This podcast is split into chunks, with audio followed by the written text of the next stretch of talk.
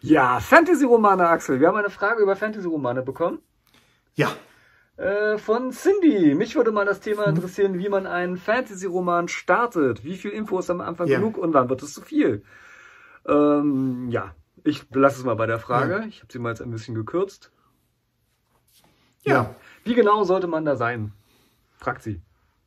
Ja, es ist also ganz wichtig, ich würde erstmal damit anfangen, irgendwie was lange über das Essen oder Konsumgewohnheiten in der Welt zu erzählen. Pfeifenkraut. Also ich könnte es mir zum Beispiel vorstellen, genau, dass man irgendein Essen sich aussucht und darüber erstmal zehn Seiten lang schreibt. Okay. Nein, im Ernst, im Ernst. Also das ist, das ist was, was ich, also Tolkiens Methode in seine Welt einzuführen zumindestens. Es ist ja auch nicht richtig in seinem Werk, sondern irgendwie dem Werk äh, Herr der Ringe vorangestellt. Aber das ist sicherlich was, was man nicht machen sollte, finde ich, nach Mhm. meinem Geschmack. Ja, Ähm, ich bin eher so der Typ, der es mag, einfach in eine Welt geworfen zu werden. ja. Das, ähm, das funktioniert, finde ich, zum Beispiel bei, das erste Beispiel, das mir einfällt, Mistborn von, ähm, von ähm, Brandon Sanderson, da fun funktioniert das ganz hervorragend. Ne? Dass Ja. er halt keine große Exposi Exposition macht, sondern den Leser einfach in seine Welt wirft. Ähm, der Hintergedanke ist meiner Ansicht nach, dass ähm, man das Schlimmste, was man als das schlimmste Gefühl, das man einem Leser vermitteln kann, ist, dass er dämlich ist. Ja. Und bei Lesern, wie wir schon oft gesagt haben, passiert halt unheimlich viel im Kopf. Ja. Sodass also wenige Andeutungen ähm, reichen oder ähm, wenn man nichts erzählt und sich der Leser alles so erschließen muss, wird der Leser natürlich neugierig und liest auch gerne weiter. Ja. Der um- umgekehrten Effekt hat, wenn man halt eine lange Exposition schreibt oder erstmal viele Nebensächlichkeiten erzählt und genau erzählt, wie jetzt der äh, Fantasy-Busch aussieht, neben dem der Held steht, weil man das Gefühl hat, äh, das muss jetzt der Leser ganz dringend erfahren, weil er sich halt in seinem Kopf kein eigenes Bild machen kann. Also das ist so das Erste, woran ich denken würde. Wie sieht's bei dir aus? Ja, witzigerweise hätte ich auch angefangen mit Brandon Sanderson zu argumentieren, weil wir ihn, glaube ich, beide ganz gerne mögen. Und auch Ja. Mistborn ist mir da auch äh, als Beispiel eingefallen, weil das ja schon eine sehr komplexe und auch etwas andere Fantasy-Welt ist, als man sie so vielleicht Ja. im Standard erwartet. Wobei inzwischen in der modernen Fantasy sind ja alle Welten irgendwie ein bisschen anders. Aber äh, als jemand, der, sag ich mal, von Tolkienesker Fantasy kommt, von High Fantasy und Mistborn liest, ähm, wird ja merken mit der Zeit, wenn er das liest, dass es doch abweicht von dem, was so ähm, High Fantasy ist. Und Ja. ähm, er macht das äh, mit zwei Sachen meiner Ansicht nach ganz geschickt. Ähm, erstens, äh, er fängt ja mit einem Dialog zwischen zwei Adligen irgendwie an, die sich da unterhalten. Und äh, der erste Satz, den habe ich mir gemerkt, äh, mit dem der Roman eröffentlich, äh, eröffnet wird, ist ähm, Asche fällt vom Himmel. Oder Asche. Ja, wobei der Satz total Viel vom ist Himmel. und super gefährlich. nee, ich finde ihn gar Find nicht. Ich finde ihn ganz gut, Doch. weil. Spätestens, wenn man irgendwelche Comics gelesen hat oder Fernsehserien gesehen hat, in denen die Hauptfigur Ash heißt, äh, ist das Ganze, ist Ach das so. Ganze ein bisschen verwirrend. Okay, ich habe mal auf Deutsch gelesen, vielleicht ist es deswegen, es gibt keinen keinen keinen deutschen Namen Asche, also von daher. Außerdem müsste es dann heißen Ash fell from the sky, das heißt ja Ashes Ja. fell from the sky. Nee, Also- Ash fell. Okay, ich weiß Nein, es nicht. Ash fell from the sky. Okay, ähm, gut, das Problem hatte ich nicht, weil ich ihn auf Deutsch gelesen habe, den Roman, vielleicht ging es deswegen besser. Ich finde zumindest, sagen wir mal, einen ähnlichen Satz ganz gut, äh, um äh, so einen Roman auch anzufangen, weil, weil es einfach Atmosphäre ähm, verbreitet. Ne? Also man kann sich halt vor und auch viel auslöst. Ne? Also wenn ich als Leser sowas lese, frage ich mich gleich so, Asche fällt vom Himmel, warum fällt Asche vom Himmel? Was ist da los? Vulkan, äh, Feuer, lalala. Ich habe auf jeden Fall irgendwie bestimmte Bilder vom Kopf. Halt eben Feuer und gefährliche Dinge. Und das ist meiner Ansicht nach ein ganz subtiler Weg, ein Setting einzuführen und dann halt eben auch Atmosphäre zu erzeugen. Das fand ich halt ganz gut. Und äh, gut, danach, also man, er, er droppt ja dann auch so ein paar Informationen in den Dialogen, die er dann irgendwie hat. Das macht er halt auch ganz häufig, dass er halt nicht erzählend irgendwelche Informationen unterbringt, sondern nach Möglichkeit halt irgendwie in Dialogen ausbreitet. Das übertreibt er für meinen Geschmack manchmal hier und da auch so ein bisschen, aber es ist auf jeden Fall meiner Ansicht nach ein besserer Weg als endlos lange ähm, lexikonartige Artikel voranzustellen. Ah, weiß ich nicht. Finde ich auch gefährlich. Ähm, also wenn man, äh, wenn man, bei sowas habe ich immer das Gefühl, dass das dann leicht ins Agatha Christie-hafte abgleitet. Sag ich ja. Äh, Und das ist sicherlich keine gute Idee. Also da äh, jetzt äh, so das übliche äh, Dialog-Informationsdropping zu machen, das ist auch, ähm, das ist auch eine Krücke. Und der, der aufgeklärte Leser, äh, der halt schon zwei, drei Bücher gelesen hat, der äh, wird da auch die Nase rümpfen. Ja, das ist gefährlich, aber es, ist, es kann auch gut sein, wenn halt eben der Dialog trotzdem natürlich bleibt. Äh, und deswegen bedient er sich ja eines weiteren Tricks, äh, was, glaube ich, in der Fantasy häufiger genutzt wird als in anderen Genres, nämlich dieses Fish-out-of-water-Prinzip. Dass halt eben eine Figur in eine Welt geschmissen wird, die sie eigentlich gar nicht kennt und deswegen halt selber auch einen höheren Erklärungsbedarf hat. Ne? Und das ist ja auch in Mistborn wiederum der Fall, dass äh, die Hauptperson ähm, ja als, als Spionin sozusagen in die Adelswelt aufgebaut wird und dazu natürlich auch äh, entsprechend gebrieft werden muss und äh, Informationen halt eben erhalten muss und dann diese Adelswelt auch kennenlernt und so weiter und so fort. Ähm, das ist meiner Ansicht nach auch ein ganz guter Weg. Du hast natürlich recht. Äh, auch das sind alles Mittel, die, wenn man sie nicht geschickt äh, einsetzt, ähm, ja, blöd sein können aber ähm, zumindest zeigt es einem so ein bisschen, was für eine Möglichkeit ich habe, äh, Lesern Informationen zu transportieren, während die Handlung halt eben voranschreitet und nicht halt eben in langen Erzähltexten. Ja, okay. Macht für mich ehrlich gesagt keinen Unterschied, ob das jetzt, ob das jetzt im Dir, also Doch. inzwischen nicht mehr. Doch, doch finde ich schon. Nee, für mich nicht.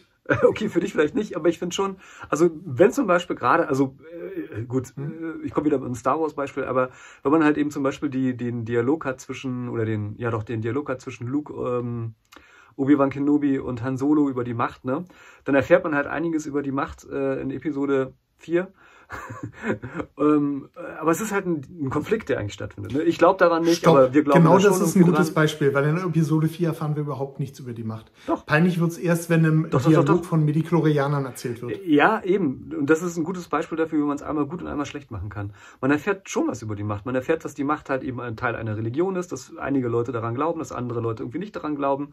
Äh, man erfährt gerade in dem, in dem Dialog, äh, wo halt... Die Macht ist eine Religion? Ja. Seit wann? Das sagt Han Solo in Episode 4. Dass er daran nicht glaubt und dass er das halt eben für eine. Äh, also, ja, aber Han Solo hat keine Ahnung von der Macht. Ja, richtig. Aber das ist ja das, was ich meine. Das ist ja genau das, was ich meine. Okay. Es entspinnt sich ein Konflikt äh, um dieses Thema und durch diesen Konflikt lerne ich halt eben was darüber, ohne dass ich halt den Eindruck habe, als Leser belehrt zu werden. Okay. Aber die, Religi aber die äh, Macht ist keine Religion. Ist keine Information. Also in dem Sinn. Ja, naja, das ist ja wieder, das ist ja wiederum so eine andere Sache, ähm, die ich dann ganz spannend finde in Dialogen. Äh, die Informationen müssen ja nicht stimmen, die ich im Dialog gebe, sondern es ist ja nur die Perspektive einer Figur, die ich halt eben wiedergebe. Und das kann ja auch ganz interessant sein. ja, richtig, äh, völlig klar, aber deswegen meine ich, ist es ist es jetzt für die Frage, wie ich Informationen vermittle, eben äh, na gut, okay, du könntest sagen, es ist ein Doch. Beispiel dafür, wie manche Leute die Macht sehen. Okay. Genau, genau. Und ähm, Han Solo repräsentiert ja äh, oder, oder macht deutlich, dass diese Macht halt eben ein, ein, ein vergessenes, ähm, ein vergessenes Etwas ist. Ne? Darf ich mal was einwerfen? Ich würde mich von Filmen lösen. Und zwar aus folgendem ja, ja. Grund. In Filmen hast du keine Erzähl hast du in der Regel keine Erzählstimme. Das heißt, ähm, ja. das ist in dem Fall funktioniert der Vergleich Film, Buch eben eigentlich nicht. Richtig. Also die Filme, die eine Erzählstimme haben, kannst du, kannst du an einer Hand abzählen. Im Endeffekt. Ne? Ja. Äh, bei Büchern ist das schon wirklich anders. Leider nicht. Äh, leider nicht, denn, also du hast natürlich recht, dass man sich von Filmen in gewisser Weise lösen muss, auf der einen Seite. Auf der anderen Seite, äh, leider ist es gerade bei Fantasy- und Science-Fiction-Filmen recht üblich, irgendwas Erzählerisches dem Film voranzustellen. Äh, das machen leider recht viele Filme, was ich immer ein bisschen blöd finde. Ne? Also wir befinden uns im Jahre 2000, weiß ich nicht, irgendwas und die Menschheit hat sich auf Asteroiden irgendwie ähm, ähm, ähm verteilt und la la la la la, wo ich mich immer frage, so, das kann ich doch auch sehen. Also das sehe ich doch jetzt gleich. In den der ersten 20 Minuten äh, ähm, lerne ich das doch alles kennen. Warum okay. muss ich mir das erstmal durchlesen? Also das wäre, ja, kann, hm. das, das ist halt auch so ein Punkt, ähm, wie man es halt eben nicht machen muss. Äh, ich glaube, das sind... Äh, vielleicht. Vielleicht. Ja. Ich finde, es ist ein guter Moment, um tiefer, ein bisschen tiefer in die Materie einzusteigen. Ja. Ähm,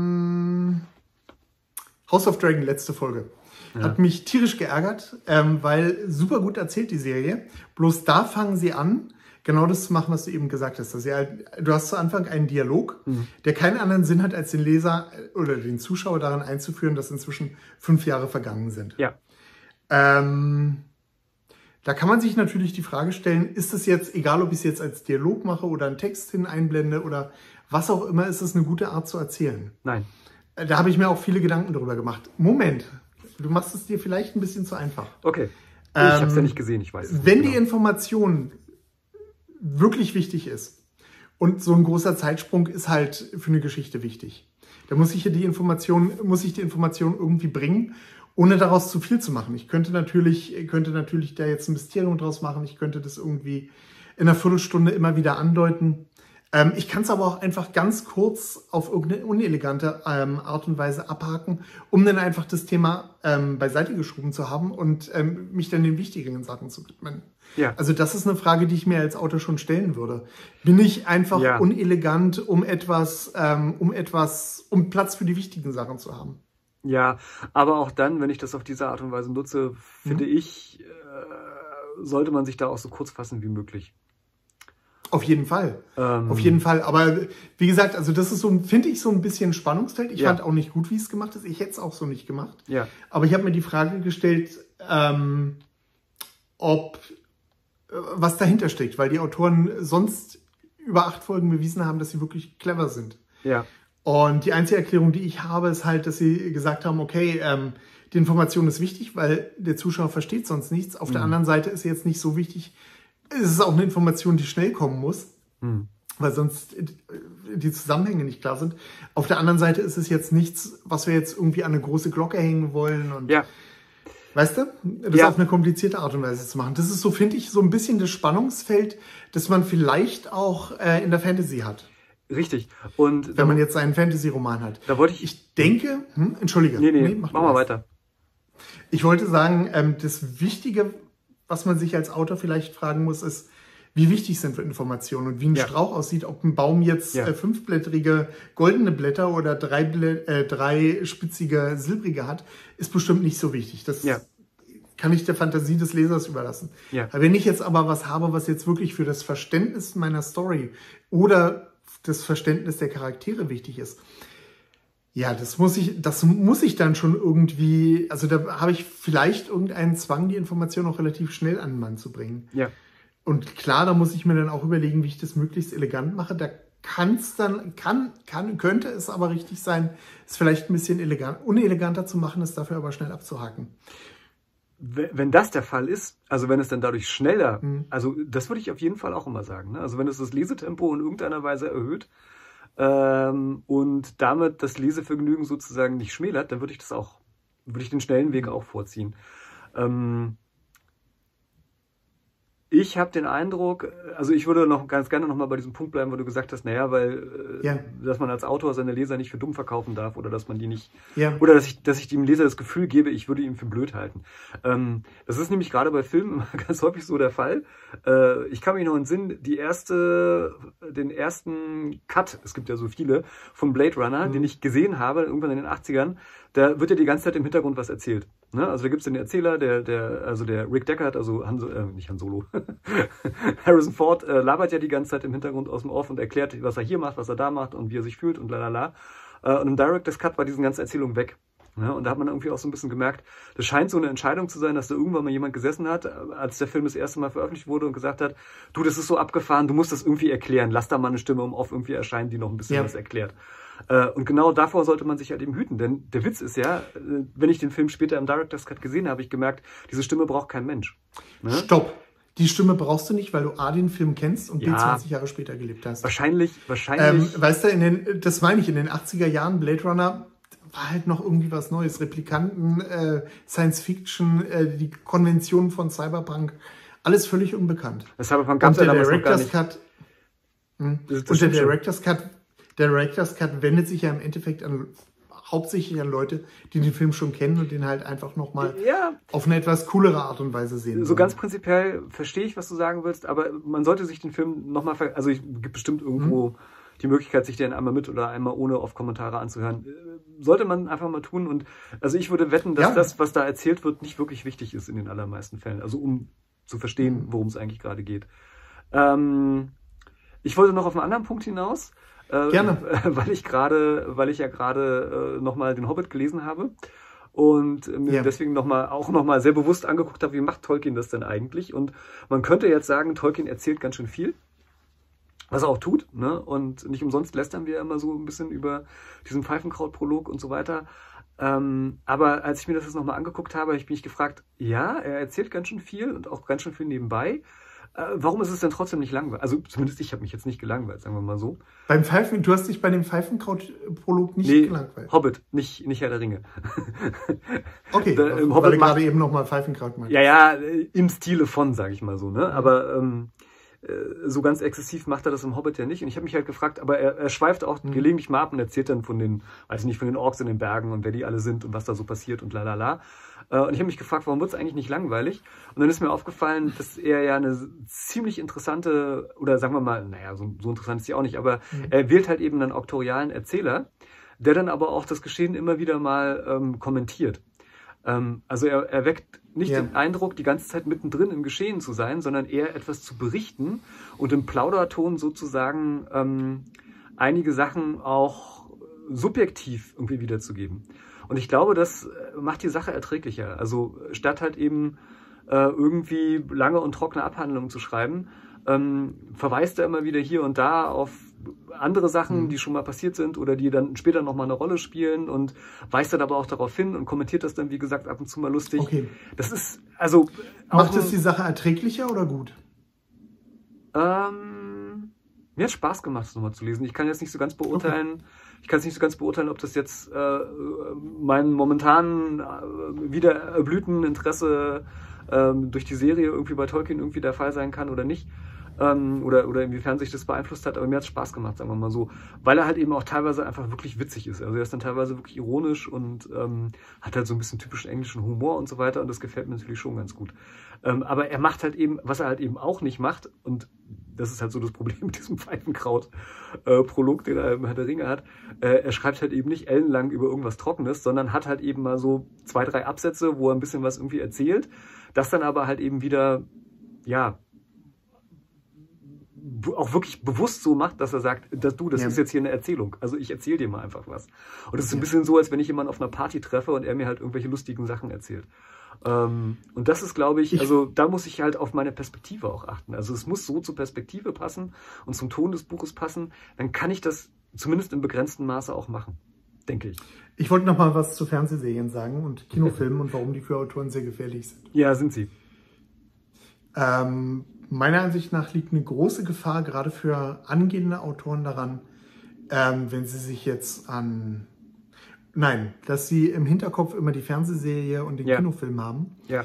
Und ganz unheimlich viele visuelle Sachen, die ja. cool aussehen. Meinetwegen jetzt ähm, die Elfensiedlung mit geschwungenen Bögen und weißen Steinen und was weiß ich. Ich bin schon gerade eingeschlafen. Und ja, und versuchen das, den optischen Eindruck, ja. dass man denn als Autor versucht, den optischen Eindruck eins zu eins in epischer Breite und mit jedem Detail ähm, ja. wiederzugeben. Ja. Und das funktioniert eben nicht. Nee. Also wir haben es schon oft gesagt, man kann sich irgendein Detail rauskramen und das hier und da mal einfließen lassen. Ja. Möglichst aber auch nicht en bloc. Ja. Ähm, aber äh, zu versuchen, etwas eins zu eins wiederzugeben, funktioniert nicht. Ich erinnere ja. mich noch an meine ersten Schreibversuche, als ich versucht habe, einen mittelalterlichen Stall in allen Details zu beschreiben. Wenn, und daran grandios gescheitert bin.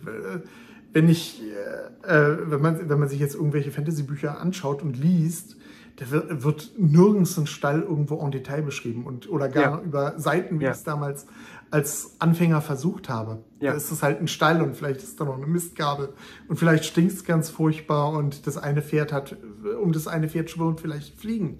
Aber da wird nicht jeder Balken, nicht jeder Nagel, nicht jede Laterne, nicht jeder lose Dachziegel beschrieben.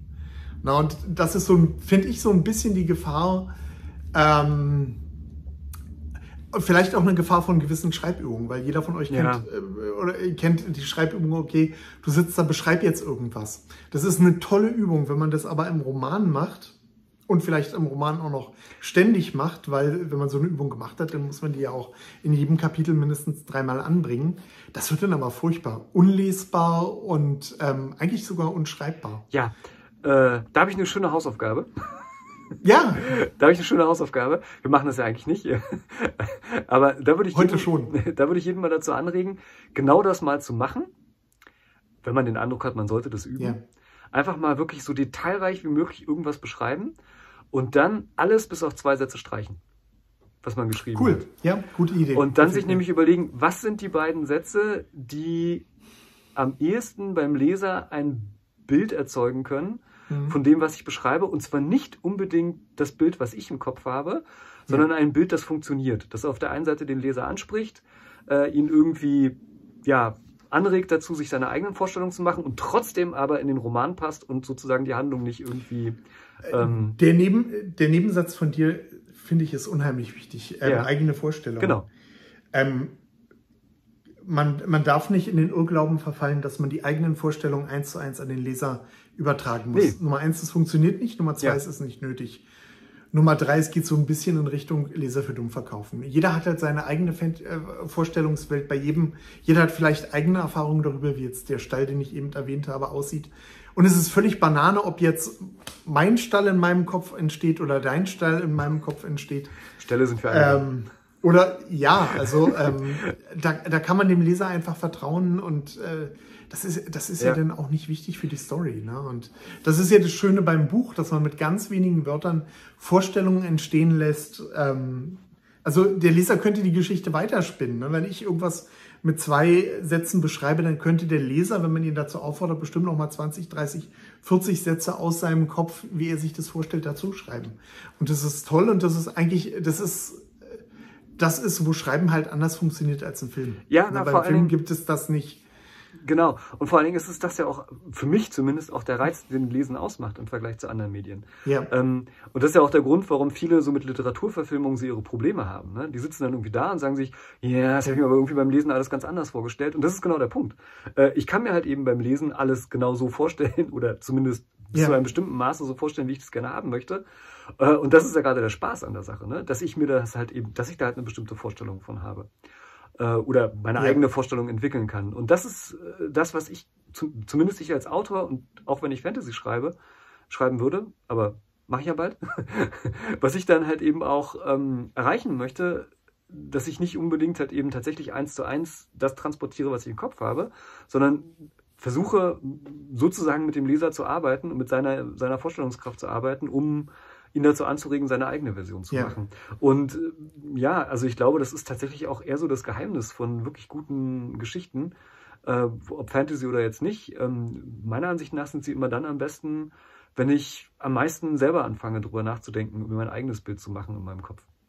Ja, Kunst, Kunst ist halt ein Dialog zwischen dem äh, Kunst, Kunstschaffenden und demjenigen, der, Ja. äh, der die Kunst konsumiert. Genau. Oder konsumiert klingt jetzt doof, aber Ja, ihr wisst, worauf ich hinaus will. Also Ja. ähm, rezipiert. Rezipiert ist das. Rezipiert. Ah, danke, Markus. Danke, danke, danke. Bitteschön.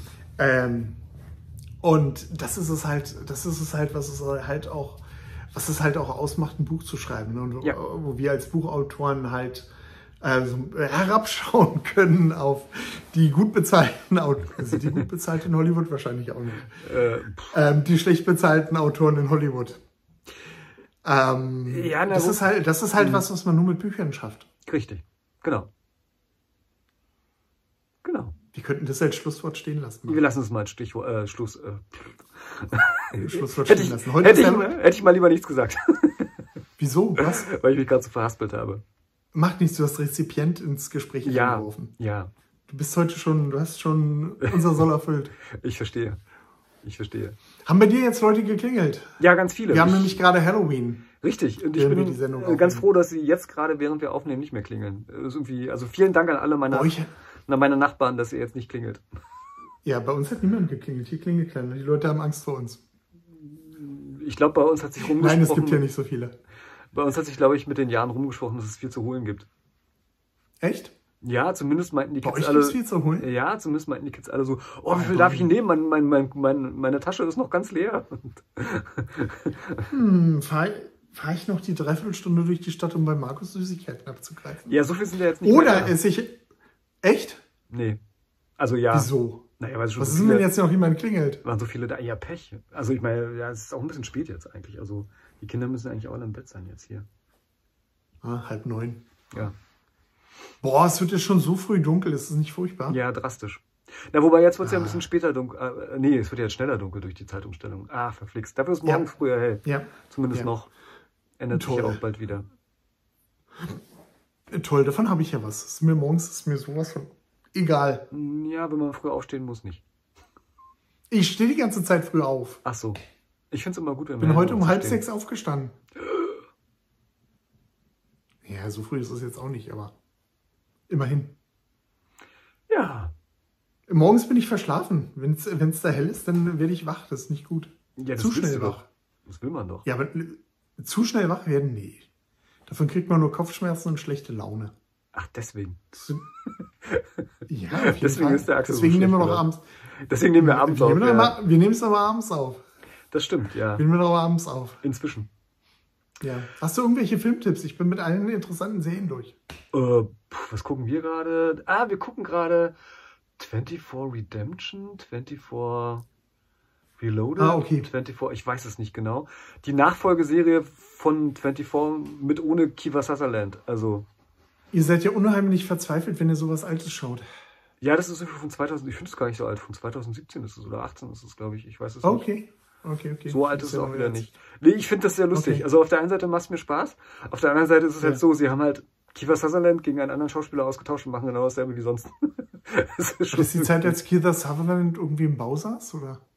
Nee, äh, die haben, äh, also wenn ich mich recht entsinne, haben sie gesagt, so äh, ist irgendwie vorbei und äh, Ja. sie wollen einen Spin-off machen und ich habe ja gedacht, sie machen dann irgendwie was anders, aber es ist wirklich, es Ja. ist, äh, also die Farben von den, von den Digital, äh, ähm, äh, von der Digitalanzeige von der Uhrzeit, die immer durchs Bild tickert, die, heißt, die ist jetzt anders, die ist nicht mehr gelb, die ist jetzt blau, aber sonst ist es exakt dieselbe Serie. Cool. Ja, es ist irgendwie, also ja, das macht der schon einen- Unterschied aus. Ich habe übrigens, ich habe übrigens äh, den Klingelton von der CTU bei meinem Handy. Ja, ich weiß, habe ich schon gemerkt, ja. Ja, war ja auch eine coole Serie. Ich mochte 24 sehr gerne. Obwohl, Ja, 24 war ganz cool. Also, ah, also die erste Season war halt, die erste Hälfte der ersten Season war ziemlich cool. also ich fand die erste Season tatsächlich sensationell. Also die fand ich wirklich, wirklich gut. Da habe ich Ja, nach ein paar Folgen, also äh, die zweite Hälfte war dann die erste Hälfte irgendwie nochmal neu. ja, das war das Coole. das fand ich ja so genial. Ähm, Echt? Ja, ja. Also die erste, erste Season Mhm. 24 war tatsächlich etwas, wo ich so sehr am Fernseher geklebt habe wie bei kaum einer anderen Sache irgendwie. Zweite Season fand ich auch noch ganz gut und danach wurden sie, wie ich fand, ich habe sie immer noch weitergeguckt, also es war, war es interessant genug, aber es war tatsächlich so, dass äh, von Staffel zu Staffel sie immer mehr ihre eigene Parodie wurden, hatte ich den Eindruck. Also sie wurden, es musste immer noch größer, noch schlimmer werden, es wurde immer mehr gefoltert Mhm. und irgendwann war auch Jack Bauer dabei, irgendwie eine Karikatur von sich selbst zu werden, fand ich. Deswegen war es vielleicht ganz gut, ihn irgendwie auszutauschen, auch, aber er hat ja auch nicht gehalten, also haben sie ja nicht mehr weitergemacht. Scheint irgendwie nicht, äh, scheint irgendwie auch auserzählt gewesen zu sein, das Ganze. Ja, ja, ja. Aber solange es Ja. gedauert hat, fand ich es okay. Also ich meine, vom, In- vom Inhaltlichen her gibt es ja eine Million Serien. Ich meine, der, der Gag war ja nun wirklich, genau. ähm, war ja nun wirklich die zeitliche Abfolge. Und das ist aber halt so ein Gag, der fand ich halt nach der ersten Folge auch irgendwie durch war. Also eigentlich sogar schon nach der ersten Hälfte der ersten Folge. Ja, aber sie haben zumindest in der ersten Season es zum, wenigstens für mich geschafft, äh, ja auch eine so interessante und wendungsreiche Handlung zu haben, dass man trotzdem dran geblieben ist. Äh, sie haben ja so eine Atmosphäre, also für mich haben sie so eine Atmosphäre erzeugt, dass man sich nie sicher sein konnte, wer ist denn eigentlich wer, wer will eigentlich was und es kann sich mit jeder Folge irgendwie alles nochmal total ändern und das fand ich schon gut. Hm. Hat mir gefallen. Ja, ich habe es damals auch, ich habe es damals auch ganz gerne gesehen. Also grundsätzlich, aber wie gesagt, also gefühlt, wenn man jetzt, also vom, vom, von der Story her entscheidet, entscheidet, unterscheidet sich das natürlich relativ wenig von vielen, vielen, vielen Serien, die man inzwischen sieht, die aber Ja. bestimmt halt auch von 24 ähm, so das Konzept Ja, so halt ein bisschen weitergesponnen haben, ne? Ja. ohne jetzt, ohne jetzt das mit dem zeitlichen, bestimmt. mit der zeitlichen Abfolge zu übernehmen. Bestimmt. Ja, ansonsten ist es momentan gerade so ein, also ich meine, das ging ja so knall auf Fall gerade mit neuen Serien irgendwie. Ja. Jetzt bin ich auch so im Loch. Ich warte natürlich, aber da- das wird dich nicht interessieren, ich warte natürlich auf Willow. Ähm, dann jetzt auf die Fernsehserie. Ich weiß, Äh, ich weiß. ich bin wahrscheinlich auch einer der wenigen, die noch nicht mal Willow äh, den Film damals gemocht haben. Oh, ich finde den Insofern so kann ich mir super. versprechen, echt? Ja, ich finde den so super. Oh Gott. Großer Fan davon. Okay, okay. Ich Äh. fand ihn schon damals zu kuschelig. Ohne dass er das kuschelig düstere von ähm, Dunkle Kristall hatte. Ja, mochte ich beide sehr gerne. Ähm, äh, witziger, wenn wir schon gerade so am Plaudern sind, witziger, witziger Fun Fact sozusagen am Rande. Wir haben äh, neulich die unendliche Geschichte nochmal geguckt. Äh, den Kinderfilm aus den 80ern. Und ich habe mir danach mal die äh, Rezension auf Amazon durchgelesen zu dem Film, weil das ja nun wirklich eine anerkanntermaßen extrem schlechte Literaturverfilmung ist, äh, die unendliche Geschichte. Und es ist interessant, wie sehr sich die Rezensionen mit Lobeshymnen auf diesen Film überschlagen. Okay. Wo ich gedacht habe, so, wie jetzt, über Ringe der Macht? Fangen sie an, alle herzuziehen und sagen, das ist so eine schlechte Literaturverfilmung. Ja, und ziehen sie über Ringe der Macht bei Amazon her. Und, ja, auch. Ja, ja, musst du mal okay. durchlesen, ist krass. Ähm, also hat den Eindruck, dass Amazon so, so schon so, so ein paar Leute bestochen. Dabei, dabei habe ich heute auf Rotten Tomatoes geschaut. Ringe der Macht hat immerhin 39 Prozent. Ja, sag ich ja, ne? Da, da habe ich nicht geguckt, was, ich weiß gar nicht, ob die Geschichte auf Rotten Tomatoes einen, einen Score hat. Aber ich fand's, ich fand's faszinierend, wie hochgelobt äh, der Film irgendwie wurde. Und dann habe ich auch noch so Wikipedia geguckt und so weiter. Also irgendwie scheint, scheint der Film äh, inzwischen wahnsinnig viele Anhänger zu haben. Und ich weiß auch damals, wie, wie viele Leute gesagt haben, boah, wie schlecht der Film ist und wie grottig der eigentlich ist. Und also mir hat sich auch der Magen umgedreht bei einigen Sachen, äh, wobei ich sagen muss, ähm, so für sich gesehen, also wenn man das Buch nicht kennen würde, ist es eigentlich ein ganz netter Fantasy-Kinderfilm, aber ähm, sie haben das Buch schon ganz schön verhunzt in dem Film. Ich fand nur das, was aber auch egal ist, also wenn den Leuten gefällt, gefällt er ihnen, aber ich fand es so lustig, weil ich dachte, weil ja gerade irgendwie alle Ringe der Macht in jeder Beziehung irgendwie als Literaturverfilmung schlecht machen. Naja gut, ich sag's mal so, die Fallhöhe, wenn ich eine Milliarde für einen Film aus oder für eine Serie ausgegeben habe, äh, ist halt auch ein bisschen größer. Äh, die unendliche Geschichte hat damals 50 Millionen Mark gekostet und war damit der teuerste deutsche Film aller Zeiten, als er rausgekommen ist. Ja, der teuerste deutsche Film. Vielen Dank fürs Gespräch. Naja, 50 Millionen Mark in den 80ern waren schon eine Stange Geld. Also da kann man nicht, äh, also was hat Star Wars gehabt?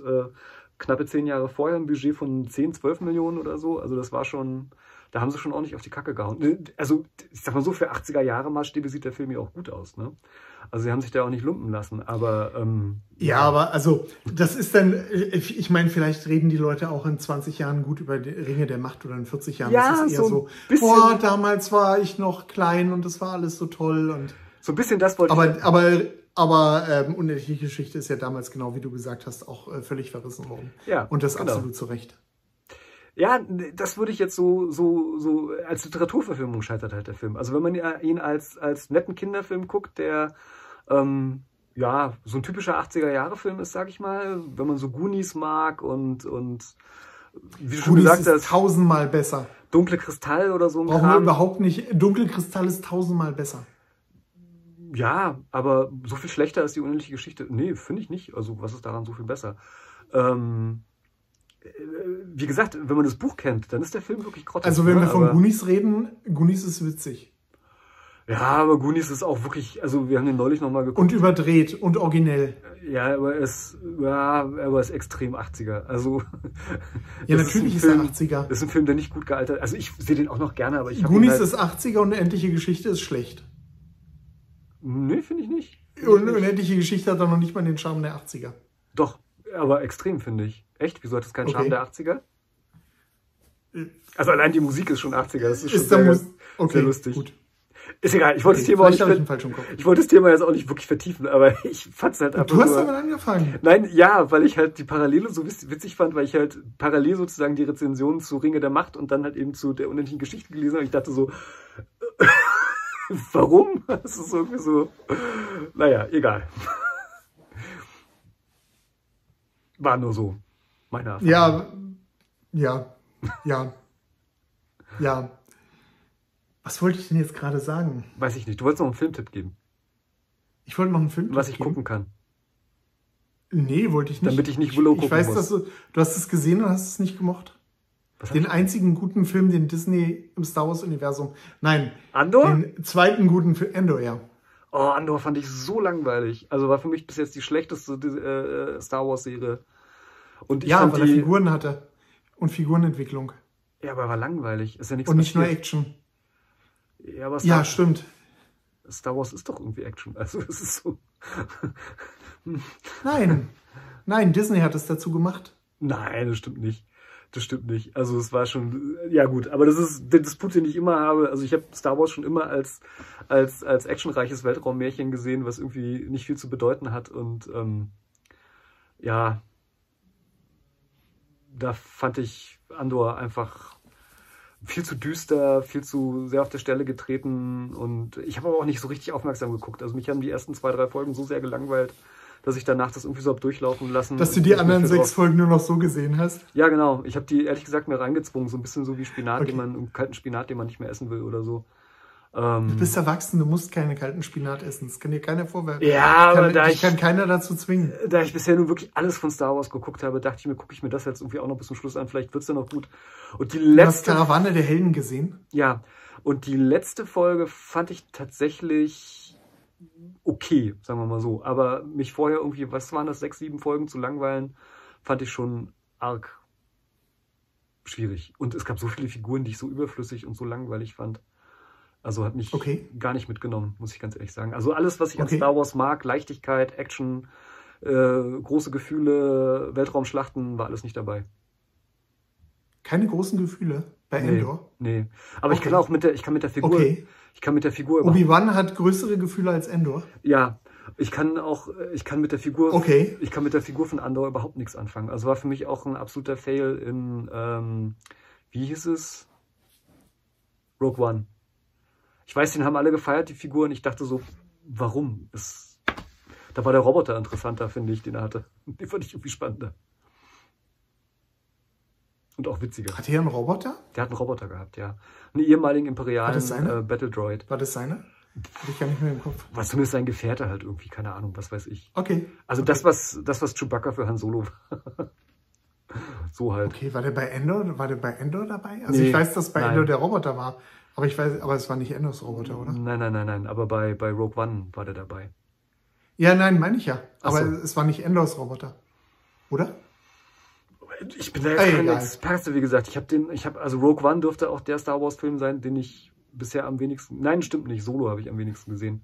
Den habe ich nur zweimal gesehen und Rogue One habe ich, glaube ich, drei oder so mal gesehen und das letzte Mal ist auch schon Ewigkeiten her. Wie gesagt, ich bin nicht so der Fan davon. Das ist nicht so mein Star Wars. Okay. Okay. Okay. Muss es ja auch nicht. Ja, das ist für mich jetzt zumindest. Ich mag es halt, weil es halt echt ist. Oder echt hell. Ja, aber es ist Space, also Star Wars ist Space Opera, was soll daran echt sein? Also es ist ja irgendwie, es ist ja eigentlich gerade das Coole. Rogue gewesen. One ist echter. Ist ja irgendwie gerade das Coole gewesen an Star Wars, also zumindest für mich damals Warum? in den 80ern, dass es, ähm, dass es. Ich halt meine, wir haben schon ich meine, geht, geht's nicht, geht's nicht dabei bei, bei allen, ähm, bei allem, was wir an Kunst konsumieren, darum, dass wir das auch irgendwie auf uns beziehen können, auf unser Leben? Das kann ich mit Star Wars, ja. Okay. Okay. Okay. Okay. Eigentlich schon, ja. Aber Andor halt eben nicht. okay, okay. Ja, aber das ist ja, also wie gesagt, das ist ja auch wirklich das Schöne. Das ist, das ist zum Beispiel eine Kritik, die ich am Herrn Ringe habe, dass da Liebe und meinetwegen auch Sex überhaupt gar keine Rolle spielt. Also so total wichtige Sachen, die Menschen ausmachen, dass das äh, Tolkien so völlig außen vor gelassen hat. Ja, aber warum nicht? Also man lässt ja immer alles aus. Aus dem Grund, aus dem ich sage, weil das halt, weil es halt ist, was uns Menschen ausmacht und weil ich finde, dass halt Kunst irgendwas auch mit mir zu tun haben sollte. Ja, aber Kunst gibt ja immer nur einen kleinen Ausschnitt wieder und das gezielt hm. an dem Teil, ähm, der ja irgendwie mit dem zusammenhängt, was man damit erreichen möchte. Ne? Und das ist, das ist halt eben das, was ich an, an, an Star Wars, zumindest an der Ursprungstrilogie, also gerne mochte, dass George Lucas sich hingesetzt hat und gesagt hat, er möchte einfach gerade diesen düsteren Kriegsfilm, die es damals ja gab, mhm. und äh, der, der, der, dem ja, wie soll man sagen, dieser ganzen Kontroverse über Vietnam und so weiter, einfach ein möglichst simples Ideal irgendwie entgegensetzen. Und das fand ich schön. Wes weswegen ich meine, dass, äh, dass die ursprüngliche Trilogie funktioniert, vor dem Hintergrund, dem ich eben gesagt habe, ist, dass da halt, dass da halt Familie so im Vordergrund steht. Ne? Aber das ist, das, das ist halt was, was ich so, was ich so jetzt bei der neuen, äh, bei der neuen äh, Trilogie so überhaupt, also da habe ich noch nichts für mich gefunden, was ich irgendwo für mich jetzt so mitnehmen kann. Ne? Bei den, äh, bei den alten Filmen hast du halt so äh, Vater-Sohn-Verhältnis und wie Familie funktioniert und so. Ja. Das fand ich schon wieder ganz cool. Ja. ja. und äh, das sind so die Anknüpfungspunkte, die mir jetzt bei 7, 8, 9 so äh, mir fehlen. Also sicherlich gibt es da auch, äh, ich meine, es gibt ja auch Leute, die es toll finden und die da so irgendwas für sich mitgenommen haben. Aber das habe ich da halt einfach nicht für mich so entdeckt. Ja. Ja, aber das ist ja auch, äh, finde ich ja auch gar nicht immer so notwendig. Also ich, ich finde ja, ich finde es ja auch übertrieben oder ich finde es ja auch seltsam, wenn alle Leute genau das gut finden würden, was ich gut finden würde und umgekehrt. Ich finde es halt nur schade, dass zumindest meiner Wahrnehmung nach halt äh, viele Leute irgendwie in die Welt hinausschreien, warum sie irgendwas so wahnsinnig schlecht finden äh, und mir damit so ein bisschen den Spaß verderben, dass ich es eigentlich ganz gut finde. Und das finde ich halt so ein bisschen schade. Also ähm, ja, gut, es, aber da, ich meine, es gibt ja auch, gibt ja auch, es ist ja nicht so, nur so, dass in die Welt hinaus geschrien wird oder dass die Leute nur in die Welt hinaus schreien, was sie schlecht finden, sondern es wird ja auch genauso gut, wird ja auch, du hast ja auch, hast ja auch Serien, die nun über den Klee gelobt werden, ne? Ja, zum Beispiel.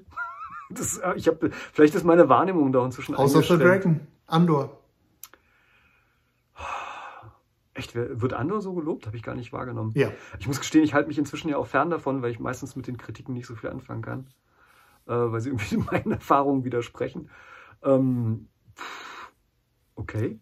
Also, ja, prinzip, also prinzipiell würde ich dir recht geben, dass YouTube viel darüber funktioniert, was Leute schlecht finden. Ich meine, das ja. sieht, man, sieht man ja, sieht man ja an vielen Thumbnails, wie die aufgemacht sind oder Titel für irgendwelche Folgen. Ja, nicht nur, nicht nur, nicht nur, aber hm? Nicht nur YouTube, das ganze Internet halt. Ne? Also ich habe immer den Eindruck, dass, dass ähm, ja, auf der einen Seite ist es Clickbait natürlich, ne? dass Leute sagen so, was läuft schief mit XY oder yeah. warum dieses oder jenes absolut schlecht ist oder was auch immer. Einerseits, andererseits ähm, äh, habe ich auch schon den Eindruck, dass Leute sich da schon so ein bisschen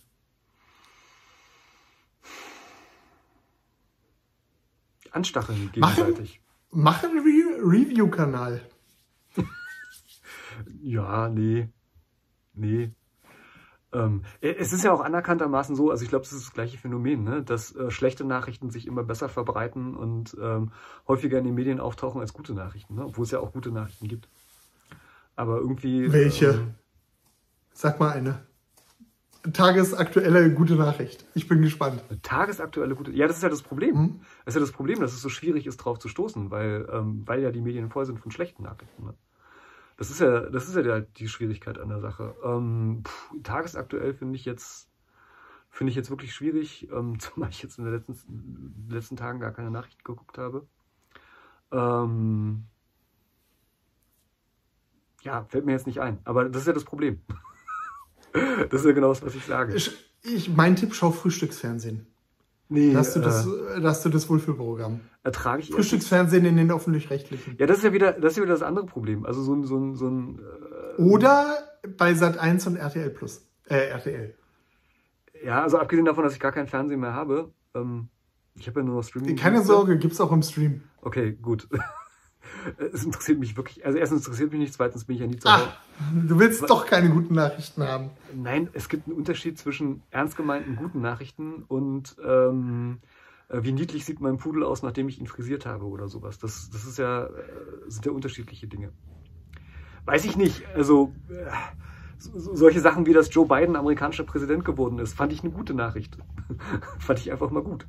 Ähm, die Nachricht ähm, ist aber ein paar Jahre alt, Markus. Ja, aber ähm, was soll ich sagen? Ich habe den Eindruck, dass Menschen sich mehr darüber aufregen und ähm, es größer ausgebreitet wird, äh, wie furchtbar sozusagen. Und es ist ja immer noch. Also ich meine, Donald Trump braucht ja bloß irgendwie mit einem kleinen Finger zu zucken und schon ist er in den Medien drin.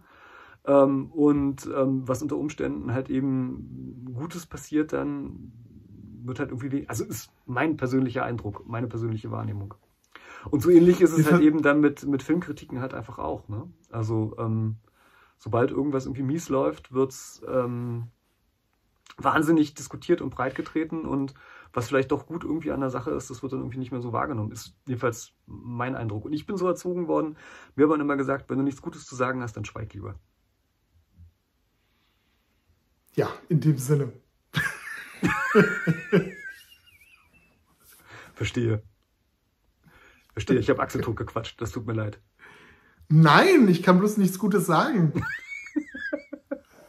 oh je, schade. Ja, Markus, wir sind bei, auf der anderen Seite habe ich gerade heute einen Kommentar gelesen, äh, dass es völlig okay ist, wenn wir unheimlich lange machen, Ja. weil man uns so gut beim Backen zuschauen kann. Ja, weiß ich Ich nicht. muss ja sagen, ich, ich muss ja sagen, ich sehe inzwischen auch jeden Quatsch von YouTube, während ich Wäsche aufhänge und ähnliches. Übrigens, ein Trend, worüber, ich, äh, worüber Ja. ich mit dir reden wollte, aber wir sind ja sowieso gerade unter uns. Ja. Ein Trend, den Ja. ich gerade beobachte, vielleicht ist es auch kein Trend, aber ich habe so den Eindruck, dass es einer wird, ähm, ist, dass YouTuber, also Leute, die eigentlich YouTuben ähm, und so übliche Videoquatsch machen, äh, was man so kennt, Jetzt bei TikTok sind. Nein, in die öffentlich-rechtlichen kommen. jetzt plötzlich Podcasts machen und sich jetzt dabei filmen, wie sie den Podcast aufnehmen. Finde ich total Das ist so interessant. wild. Habe Ja. ich, hab ich so noch nicht wahrgenommen, finde ich aber total spannend. Nein, irgendwie. äh, es ist einfach, nee, es werden halt alle Medien bedient. Gerade, gerade, gerade jetzt, wo man nicht weiß, ob, nicht, äh, ob man nicht vielleicht von irgendeiner Plattform gekickt wird, weil Dinge. Ja, okay. Ich fand es nur irgendwie lustig, weil ich Also dachte, YouTube zum Beispiel, YouTube zum Beispiel äh, äh, senkt ihr jetzt irgendwie die Kohle, die super erfolgreiche YouTuber bekommen? Nein, war das Twitch? Twitch, glaube ich. Oh Gott, ich bin so furchtbar schlecht in anderen Plattformen. Twitch, glaube ich, senkt die Vergütung für mega erfolgreiche Twitcher, die jetzt deswegen auf irgendwelche anderen Plattformen Twitcher, ist das ein Fachbegriff? Ja, keine Ahnung, denn wahrscheinlich heißen die anders und ich bin total alt peinlich. Okay. Alles klar. Keine Twitcher. Ahnung, wie die Leute auf Twitch heißen. Schaust du Twitch? Twitcher ist. Nee, Ich glaube, gar ich nicht. habe ich hab drei oder viermal was auf Twitch gesehen und das auch nur, weil Games Workshop seine Neuheiten irgendwie auf Twitch vorstellt. Vielen Dank, Games Workshop. Ich komme da ehrlich gesagt nicht rein bei Twitch irgendwie. Also jedes Mal, wenn ich denke, so, jetzt machst du aber was auf du musst Twitch. dich anmelden. Ah, verstehe. Okay. Habe ich auch noch nicht gemacht. Das ist allerdings richtig. Nein. Okay. Wir können auf Twitch gehen. Nein, TikTok. Ach, was weiß ich. Ja. Ah, alles kompliziert. Ja, nee, ich habe nur gedacht, irgendwie so, also wir sind ja vom Podcast irgendwie zum YouTube-Channel irgendwie Ja. geworden. Ähm, Und ich fand es irgendwie lustig, dass ich jetzt gesehen habe, dass Leute, die wesentlich aufwendigere und, und spektakulärere Videos machen, als wir es tun, dann jetzt Mhm. plötzlich irgendwie sich nur noch dabei filmen, wie sie irgendwie einen, einen Podcast irgendwie aufnehmen. Und ich habe gedacht, ist das nicht irgendwie ein Rückschritt oder so? Ich habe keine Ahnung. Aber oder es zeigt halt, das wäre die andere Möglichkeit, dass Podcasts plötzlich einen großen Stellenwert haben. Keine Ahnung. Ja, darüber nicht. haben wir schon vor zwei Jahren Ich weiß, ich weiß. Also kann es nicht sein, dass es plötzlich einen großen Stellenwert hat. Äh, ja, keine Ahnung. Keine Ahnung. Ich habe nur halt ähm, Dialoge mit Leuten, die wesentlich jünger sind als ich im Kopf, die meinen so, du, oh, voll cooles neues Medium, Podcasts sind voll cool, die sind jetzt in, die sind gerade im Kommen und ich dachte mir so, okay. Spannend. Äh, okay, Markus, wir sind jetzt 47 Minuten drin und mein Handy meint, Alles dass klar. seine, Batterie, dass seine Batterie kurz vor dem Exitus ist. Ja, Das heißt, bevor unser Stream plötzlich abbricht, sollten wir Schluss machen. Ich verspreche es nächstes Mal zu laden, dann kommen wir auf die Stunde. alles klar, okay. Ja, oh, ja. In dem Sinne, Ja. für die zwei Leute, die Sinne. noch zuhören oder zuschauen, schreibt schön. Na, bestimmt. Ja, und wenn ihr nichts zu sagen habt, schweigen. Und das machen wir jetzt auch. Genau. Nein, wenn wir nichts Gutes zu sagen haben, Ja. ja. Es hat immer noch keiner geklingelt. Nein, jetzt machen wir Schluss. Okay. Bis dann. Schreibt schön. Schreibt schön.